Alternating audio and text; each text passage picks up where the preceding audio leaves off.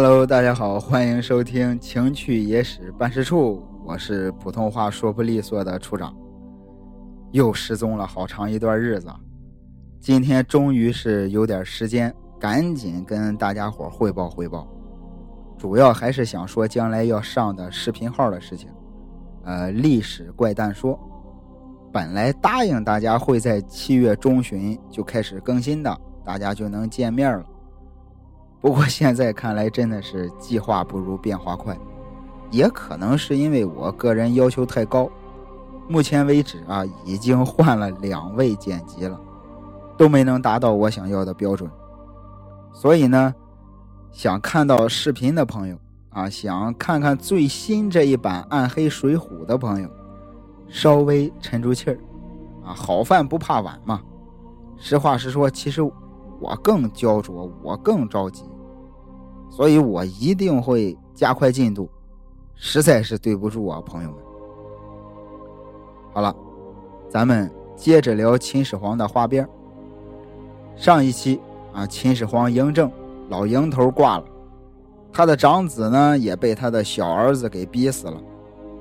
可是就在扶苏死后不到一年，发生了一件特别奇怪的事儿。就在大泽乡这个地方，有个叫陈胜的，拉着一个叫吴广的，两个人起义了。这没什么好奇怪的啊，奇怪的是，就在陈胜、吴广起义的同时，秦始皇的长子扶苏复活了。怎么回事呢？要说陈胜、吴广，他俩属于农民起义，哎，就是跟着他俩干的，基本上都是农民老百姓。所以当时他们有句口号，叫“王侯将相宁有种乎”，意思是啊，你们这些皇亲国戚啊，你们这些王侯贵族，难道天生就是好命，就是贵种吗？说实话，在当时啊，这句口号可以说是相当提气。可是后来跟着他俩干的人越来越多，啊，他们的队伍呢也越来越大。那管理起来光靠一句口号肯定是不行的，哎，队伍里大家都是平头老百姓，凭什么其他人必须听你陈胜吴广指挥啊？为了稳定军心，啊，为了稳定内部，也是为了吸引更多的人来加入革命，陈胜吴广就想了个办法。这件事儿啊，也是古往今来吧。很多史学家们有意无意忽略的一个重要的史实：陈胜吴广大泽乡起兵的时候，两个人诈称是秦国公子扶苏和楚国大将项燕在领导大家发动起义，意思是你们这些人啊，想跟着我们干，哎，对我们哥俩不服气不要紧，咱们的老大是扶苏跟项燕。这件事儿在这个《史记·陈涉世家》里就有记载，上初中的时候也都学过，是吧？这个陈涉号令众庶族曰：“且壮士不死即已，死即取大名耳。王侯将相宁有种乎？徒属皆曰敬受命，乃诈称公子扶苏、项燕从民欲也。”好了，那说到这儿，扶苏是谁？咱们前两期也都讲过了。至于另一位项燕是谁呢？啊，就算有不知道项燕的也没关系，因为你肯定知道他的孙子西楚霸王项羽。就在秦始皇二十三年的时候，秦始皇为了统一天下，派遣了六十万大军进军楚国。项燕呢，统领着楚国的军队保家卫国，最后是兵败自杀。楚国也由此灭亡。其实事情发展到这儿，咱们不妨回过头再看陈胜吴广起义，大家有没有发现一个小疑点？或者说，有个挺奇怪的事情？因为胜哥跟广哥他俩造反啊，当时就是在楚国地区，哎，基本上呢。也都是楚国人民所发动的这个反秦起义。这个楚国的这个烈士大将军项燕啊，被他们抬出来啊，把他当成自己的大旗，这个咱们可以理解。可为什么还要加上秦始皇的儿子扶苏呢？严格的来说，项燕跟扶苏应该是对立面才对。关键还有一点很重要，不管是扶苏还是项燕，他们都是第一等的贵族。陈胜吴广以他们作为起兵的这个号召，可以说与这个农民革命的性质正好相反，跟那句“王侯将相宁有种乎”的口号也完全不合。那这到底是怎么回事呢？其实啊，不得不说，这个陈胜啊，虽然是个这个下层的平民，但是他非常有政治头脑。而且非常关注当时的这个政局的变化。首先，秦始皇啊非常暴力的灭了六国，统一天下。而且当时这个秦政是吧，长期的这个失于苛暴。秦始皇死了以后，百姓非常期待走温和路线的公子扶苏继位。结果没想到，扶苏不明不白的就自杀了。胡亥继位之后，暴政不但没有缓和，反而是变本加厉。在这种高压之下，陈胜利用老百姓对仁者的怀念，以扶苏的名义举事，啊，反对暴政，但是呢，不反秦政，不仅顺应了这个举国的民情，而且正好对秦国的军队有动摇瓦解的作用。其实这件事儿啊。除了刚才咱们说的这一种猜测之外，日本啊有一位叫这个藤田胜久的老先生，他提出了一个观点很有意思。他说，扶苏之所以会跟项燕一起出现，那会不会跟扶苏的母亲啊，或者说是跟他的母系有什么关系呢？或者说白了，扶苏的母亲干脆就是楚国人。因为母亲的关系啊，扶苏与楚国就有了血缘上的关联。扶苏冤死于二世皇帝之手，楚人同情扶苏，复兴楚国的起义军以扶苏的名义为号召，就可以得到合理的解释了。而且，这个把扶苏与项燕串联起来的，还有一个关键人物——昌平君。要说。昌平君，那是长期活跃在这个秦国政权中枢的楚国公子，很有可能，他就是护送扶苏的母亲来到秦国的使者，后来一直留在秦国，成为秦王嬴政的亲信重臣。然而，就在秦始皇嬴政啊派遣大军进军楚国的时候。楚国即将灭亡的这个紧要关头，他出于爱国的情感背叛秦国，与楚国的大将军项燕一道联手反秦，啊，受到了这个项燕的拥戴，成为最后的一代楚王。在昌平君和这个项燕的领导下，楚军在大泽乡附近与王翦所统帅的秦军决战，结果楚军战败，啊，楚王昌平君去世。大将项燕自杀，时间、地点、事情全部连在一起，由此将扶苏、项燕和隐藏在其背后的楚夫人连接起来。这不仅解释了啊陈胜吴广起义将扶苏和项燕同时并举，把他们作为号召楚国民众精神领袖的问题，同时也破解了秦始皇的皇后之谜。刚才咱们说的已经很明显了，扶苏的母亲很有可能就是出身楚国王室的夫人。既然有了线索，那咱们要做的就是顺藤摸瓜。首先啊，咱们可以来看秦王嬴政什么时候迎娶的王后。虽然这件事在史书上没有记载，但是咱们可以按照秦国王室之前的一些先例做个推测。嬴政的曾曾祖父啊，秦惠王，十九岁继位，二十二岁行冠礼，成人亲政，二十三岁迎娶的魏夫人立为王后。秦惠王先行冠礼，再迎娶王后举行婚礼啊，这应当就是秦王室的这么一个套路，一个制度。那利用这套制度，咱们来看看秦始皇。秦王政九年，秦始皇嬴政二十二岁行冠礼，哎，正是沿用的这个王室的成立啊，正好跟这个秦惠王对上。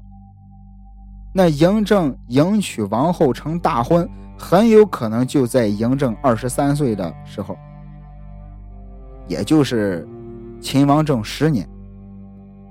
但是说到这儿，我们不得不推翻一个之前的推测，就是刚刚的一个推测。大家都知道，这个嫪毐之乱发生在秦王政九年，而平定嫪毐之乱的人正是昌平君，也就是说。秦始皇结婚的时候，昌平君已经在秦国了。哎，这应当与这个护送楚夫人到秦国没什么关系。但是按照秦国的惯例，秦王的婚姻大多数啊，基本上都是由太后决定的。一般而言，这个太后为这个王子选定的王后，往往都是自己的娘家。哎，也就是。也就是说，这个王后都是自己国家出生的。那秦武王的母亲这个惠文后是魏国的夫人，她为秦武王迎娶的就是魏夫人。秦昭王的母亲宣太后是楚夫人，她为秦昭王迎娶的夫人就是楚夫人。啊，孝文王安国君的母亲是唐八子，出身不明。不过呢，安国君之所以能够成为王太子。是出于以祖母宣太后为首的楚系外戚集团的意愿。宣太后为他选定的正妻华阳夫人也是楚夫人。那嬴政继位之时，太后一共有三位，哈，养祖母华阳太后、亲祖母夏太后、生母帝太后。说白了，嬴政的婚姻取决于他们三个人。就在秦王政七年，嬴政二十岁的时候。夏太后过世了。那秦王政九年，嬴政二十二岁的时候，帝太后因为与这个嫪毐是吧不正当的关系，被驱逐出京，哎，丧失了对秦国政局和嬴政的影响力。到了秦王政十年，嬴政二十三岁，依照秦国定制的，将要行这个大婚啊，选定王后。那这时候。唯一能够左右这件事情的人，就是健在的华阳太后。华阳太后是楚国人，她为孙子嬴政选定的王后，应当就是楚系的夫人。也就是说，我们可以非常装逼的，在史书中补上一段：秦王政十年，迎楚夫人。但至于这位楚夫人究竟是谁？说实话，只能推测她是一位出身于楚国王族的女人，她是华阳夫人所看中的孙媳妇儿。哎，不但与华阳夫人关系密切，当然也与昌平君关系密切，他们都是同一亲族关系网里的人物。如果事情啊确实是这样的话，秦始皇的正夫人是楚夫人。长子扶苏可能是楚系夫人的儿子，身上流着一半楚国王族的血液，他与楚氏外戚集团关系密切。有楚系外戚的这条线索，昌平君与扶苏和项燕就可以连接起来了。陈胜吴广起义，假称扶苏和项燕为领导人的事情，也可以得到合理的解释。联想到这个昌平君在秦王政时代的这些起起伏伏。啊，乃至最后反秦魏楚的这种悲壮的历程，以及势必引起的秦国宫廷楚系势力的衰落，那么秦始皇生前的多种疑案，啊，比如他，比如说他为什么迟迟不立扶苏为太子？扶苏为什么自杀呀？等等这些疑问，都可以由此成为突破口。不过呢，这些。啊，刚才说的这一些，如果大家想听的话，就放到下个系列吧。OK，秦始皇的皇后便是楚国的贵族楚夫人，至此结案。上一期结束之后啊，有听友给我留言，哎，想要我把焚书坑儒这件事儿展开了仔细的讲一讲。然后这一期呢，正好还有时间，啊，那咱们就聊聊秦始皇焚书坑儒。其实啊，越熟悉历史，你就越会发现历史啊，真是一个任人打扮的小姑娘。千百年来，围绕着秦始皇，人们编造了一个又一个的故事，全都是真假参半，添油加醋。他的家世啊，被涂抹的这个阴暗淫乱。说他的父亲是吕不韦，一个出身于外国的大商人。说他的母亲养面手生孩子，发动政变要夺秦王的权。说秦始皇的为人啊暴虐恐怖。说他的声音如同豺狼，内心如同虎豹啊！说他焚书坑儒，灭绝文化。不过随着历史的发展，秦始皇传闻啊，这盆烧了两千多年的虚火已经慢慢的熄灭了。吕不韦不是他的父亲，他的母亲也不曾想要夺他的权。他有一流的遗传基因，相貌堂堂，行动敏捷，啊，他听信了。老鼠丞相李斯的蛊惑，确实是下了焚书令，但是他从来都不反儒，也从来没坑杀过儒生。咱们上一期说过啊，焚书坑儒是两件事焚书这件事呢，是咱谦儿哥写的啊，《史记·秦始皇本纪》里提到过，大体意思就是秦始皇三十四年的时候，在一次大型酒会上。那些博士们之间发生了争论，主要分歧呢，就是该不该以历史传统为表率，修正全面实行郡县制的这么一个政策。秦始皇把这个问题抛给了大臣们讨论。李斯当时位极人臣啊，是一朝之相，而且他一贯的主张就是全面郡县制。于是老小子就大力的强调这个博古后今，进而提出焚书的建议。结果没想到秦始皇还真采纳，并且作为法令啊颁布执行。而焚书这件事儿，就是啊秦帝国君臣间经过讨论之后颁发的并执行的重大的政治事件。如果咱们深入追究的话，这件事儿啊是司马迁。根据奏事写成的《奏事》这本书是专门记载秦国大臣的这个上奏文，啊，名山刻石的一个史料集，绝对可以说是非常可信的第一手史料。那么接下来，咱们主要聊一聊坑儒这件事儿，同样也是出自《秦始皇本纪》，但是其中却疑点重重。首先，最可疑的是啊，受害者就是坑儒这件事儿的受害者，在不知不觉中发生了变化。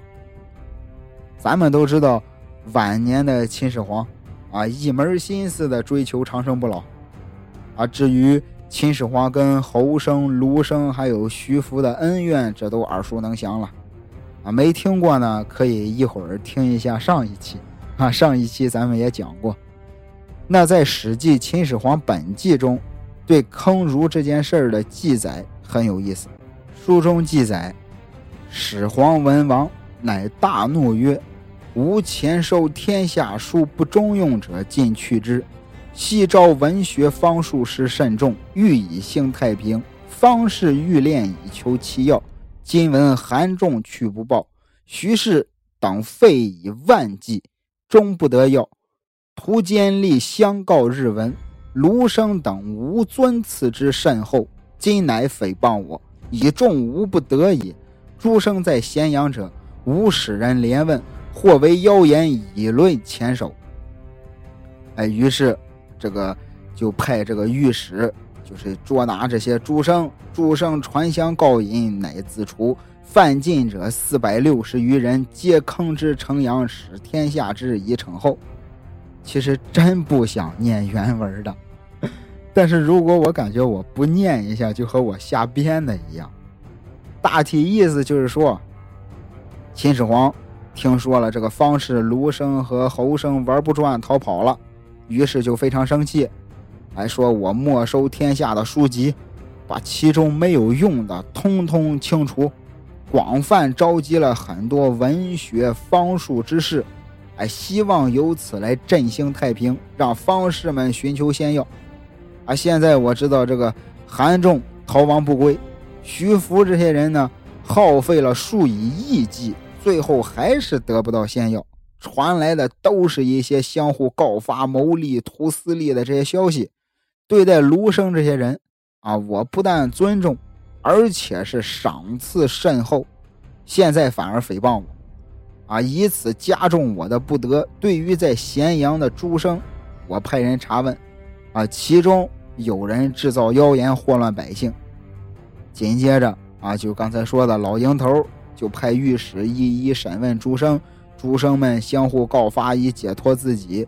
啊，违禁违法的这些人有四百六十多个人，全部在咸阳活埋，让天下人都知道以惩戒后人。OK，啊，刚才逼逼的这一大段就是所谓的坑儒事件的第一手文本。千百年来，有关坑儒的种种故事、种种议论，都是从这段文字里发出来的。首先，在这段记载中啊，所提到的人名，啊，徐氏、侯生、韩仲，这都是方士。徐氏就是徐福。但是奇怪的是啊，秦始皇大发雷霆，要遭到发难的对象。突然就变成了文学方术士。这个方术士指的就是那些骗他的那些方式嘛。但是前面的文学二字，指的可就是文学之士啊，甚至可以用来指称儒学之士。不过值得注意的是啊，这里提到的文学，没有一个有真名实姓的，都是含糊其辞，一笔带过。你像提到方士的时候啊，指名道姓的卢生啊、什么韩仲啊这些人，说到文学的时候没有一个名字。更过分的是啊，到了这段文字的后半段，文学方术士直接就变成了诸生，诸是诸子百家的诸，意思就是多嘛，生就是读书人啊，这个书生学生。到了这儿。就莫名其妙的用诸生取代了文学方术士，这么做直接就淡化了方式，强化了儒生啊。除此之外，还有一个更关键的疑点，在《史记·秦始皇本纪》中，紧接着这一段紧接着咱们刚才讲的这一段后边是公子扶苏登场，哎，劝谏秦始皇不要重罚儒生的这么一个记事。书中原文。一发折图编，始皇长子扶苏谏曰：“天下初定，远方前手未及，诸生皆送法孔子。今上重法绳之，恐臣天下不安，唯上察之。”秦始皇怒，使扶苏北监田蒙君于上郡。意思就是说，坑儒这件事之后啊，秦始皇就越发的征调罪人突边。这个。始皇帝的长子扶苏就劝谏，就说现在天下刚刚安定，远方的老百姓都尚未归附，诸生呢都是诵读这个孔子的人。如今父皇以重罚惩治他们，儿臣担心天下不安，希望父皇明察。秦始皇小脾气一上来，直接把扶苏发到上郡蒙恬那儿做监军了。不用多说，这一段的存在。很明显就是在为秦始皇坑儒事件做一个补充收尾，但问题是，坑儒事件起源于方士，扶苏劝谏秦始皇，这个话头应该从方士求药炼丹开始聊。奇怪的是，扶苏一句这方面的事儿都没提，哎，直接就突如其来的就扯到了诸生。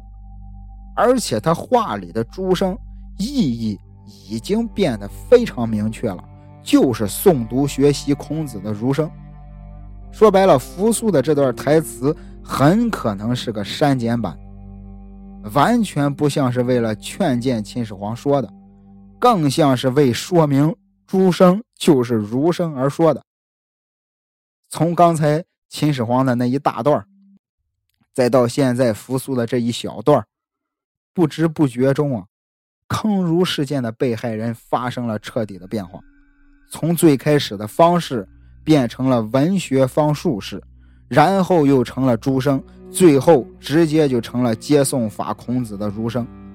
那你们说这件事背后会不会有一只幕后黑手在操纵？而且秦始皇当时非常生气啊，啊，把这个案子交给了御史处理。原文中的御史可能是指负责监察的御史。也有可能是说御史大夫，御史大夫就是副丞相，御史们都归他管，办公地点就叫御史台。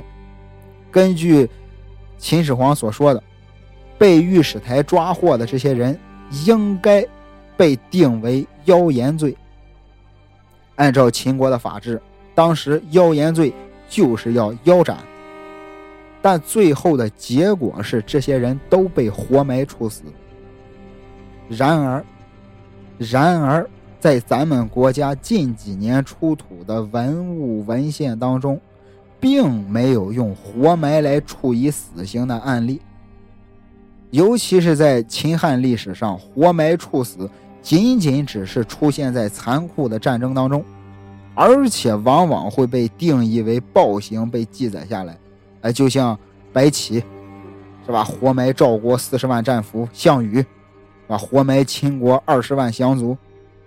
其实啊，还有一个最让人哭笑不得的疑点。当时活跃在秦始皇身边的这些方士，怎么也得有二三百号人吧？其中有名有姓的有五个：韩仲、侯生、卢生、石生、徐福。在所谓的坑儒事件中，卢生。韩仲啊，还有这个侯生，脚底抹油跑了；石生是下落不明。那剩下的一个徐福，他可是跟韩仲、侯生他们一起被秦始皇指名道姓说要处理的人。但是徐福却没有受到半点影响，不光没有跑路，更没有受到法律追究。人家老小子一直在琅琊台愉快的生活。继续为秦始皇寻找仙药。根据《秦始皇本纪》的记载，就在坑儒的第二年，也就是秦始皇三十七年，秦始皇第五次巡游天下，又来到了琅琊台，再一次与徐福相见。秦始皇不但没有将徐福绳之以法，反而再一次听信徐福的巧言花语，啊。巧巧语花言，乘船下海让他射大鱼啊！亲自动手清除妨碍仙人仙药出现的障碍。其实由此看来啊，在所谓的坑儒事件中，被坑的都是些名不见经传的一些无名之辈。罪大恶极的几位大佬，不是逃亡就是安然无恙，捉了小鬼，放了阎王。所以说，秦始皇到底有没有活埋过方士，或者说是不是有人存心编造的？其实最好的办法，最好的验证这件事情的办法也很简单，就是看看《史记》之前的文献有没有对秦始皇坑儒的记载。有一本专门讨论秦始皇和秦政失败原因的书，名叫。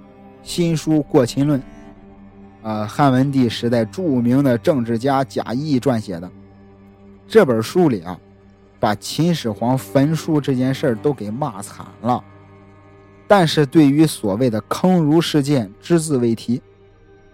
淮南流亡不是，不好意思，嘴瓢了。淮南王刘安啊，也主编了一本这个《淮南子》，董仲舒。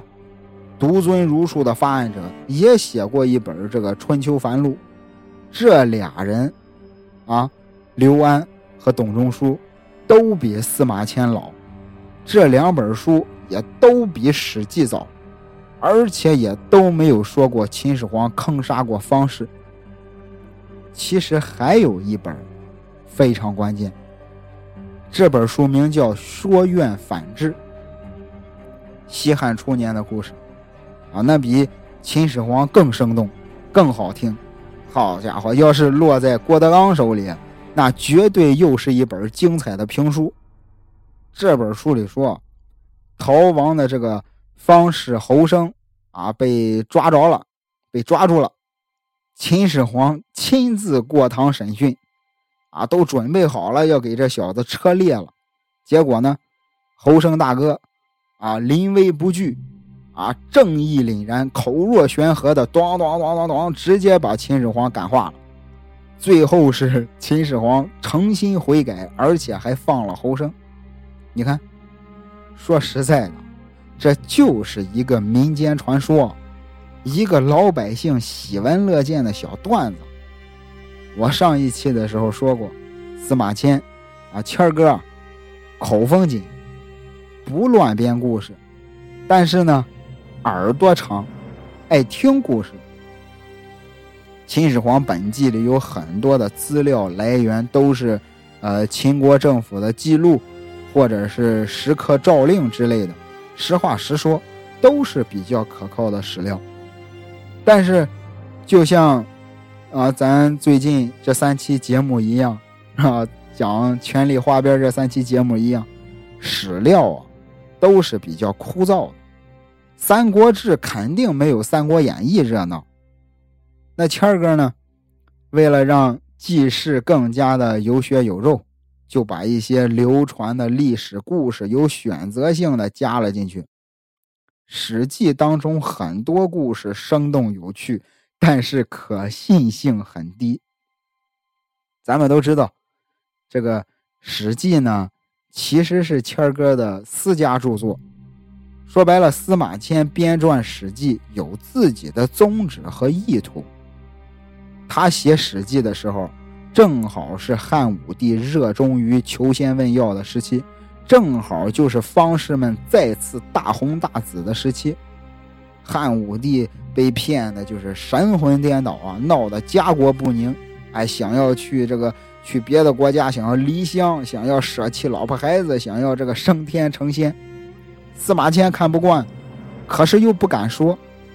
正好就在《史记》中采用秦始皇坑方士的故事啊，借古讽今，啊，讽喻汉武帝如同秦始皇一样偏执迷信，也谴责和警告那些装神弄鬼的方式，你们早晚也得跟秦始皇坑方士一样被坑。所以呢，他截取了方士们被坑杀的上半段。舍弃了侯生教育秦始皇的下半段。那至于秦始皇这个坑儒，实话实说，说秦始皇坑儒比说他坑方士更荒唐。这还是一个怎么说二次八卦，二手的八卦。简单来说，就是那些儒生们把谦儿哥。坑方式的假故事，再来个二次加工。要知道，在西汉的时候，“焚书坑儒”这个词儿还没有。经历了王莽之乱，啊，东汉建国，中兴之君光武帝喜好经术，二代明帝、三代章帝是一脉相承，儒学成了国教。魏宏这个老小子，就是活跃在光武帝时代的儒学经师。他当时是这个钦定的这个儒学经典作序，哎，为这些儒学的经典作序，在《昭定古文观书》中，把秦始皇坑方士的故事偷梁换柱进行了改造。这个故事中啊，本来是没有坑儒的地点，魏宏呢，就正式的把地方改成了秦始皇陵南面的骊山陵谷。就是后来传说的坑儒谷，嗯，这个坑埋的时间呢也更具体了，就是在冬天。因为坑儒谷这个地方有温泉，就是温度比较高，就算是冬天种瓜也能结果。于是，在坑儒谷就发生了这种冬天长瓜的怪事儿，而且在魏红笔下，坑埋的方式也有了改进，是先射死，然后再填土。被坑埋的儒生数量也增长到了七百人，不仅有儒生，而且还有博士。总之就是处处都透着东汉时期的马脚。然后，活跃在东汉初年的班彪，跟他的儿子班固，啊，跟他闺女班昭一块写了本《汉书》，啊，遵从着当时的政治正确，啊，这个供奉经学为正统。在书里数落秦始皇的暴政，啊，樊师书坑儒是第一次出现。后来啊，又被这个精炼提取成了这个樊书坑儒。樊就是左边一个火字旁，右边一个番茄的番。从此之后，焚书坑儒应运而生，变成了一个汉语常用词，一个历史事实。甚至是一个文化观念。实话实说，咱们现在所读所看的《史记·秦始皇本纪》，是东汉明帝以后的版本，他还是不是当年司马迁写的样子都不一定。其实还有一句实话，单从焚书坑儒这件事来看，你所知道的秦始皇的一生。实话实说，一多半都要推翻重来。不过话又说回来，焚书坑儒发展到这个地步，究竟是历史呢，还是八卦呢？首先必须要说的是，焚书可信啊，断无可疑。秦始皇坑方士，本来是方士们编造的段子，编造的时间在西汉初年，一不小心。啊，被司马迁写进了《史记》。到了东汉初年，儒家的大师们将焚书改造成了焚经书，把坑方士改造成了坑儒生。他们不但扮出一副受害者的可怜样，而且还舔着脸的骗取道德的荣光，关键还他妈私下里偷偷的做了手脚。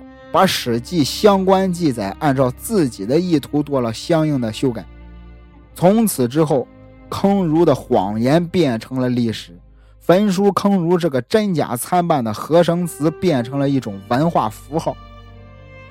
这个文化文这个文化符号，把儒家经典奉为圣经，把儒生抬举为训教的一样的圣徒。但是却让人家秦始皇背了两千年的黑锅。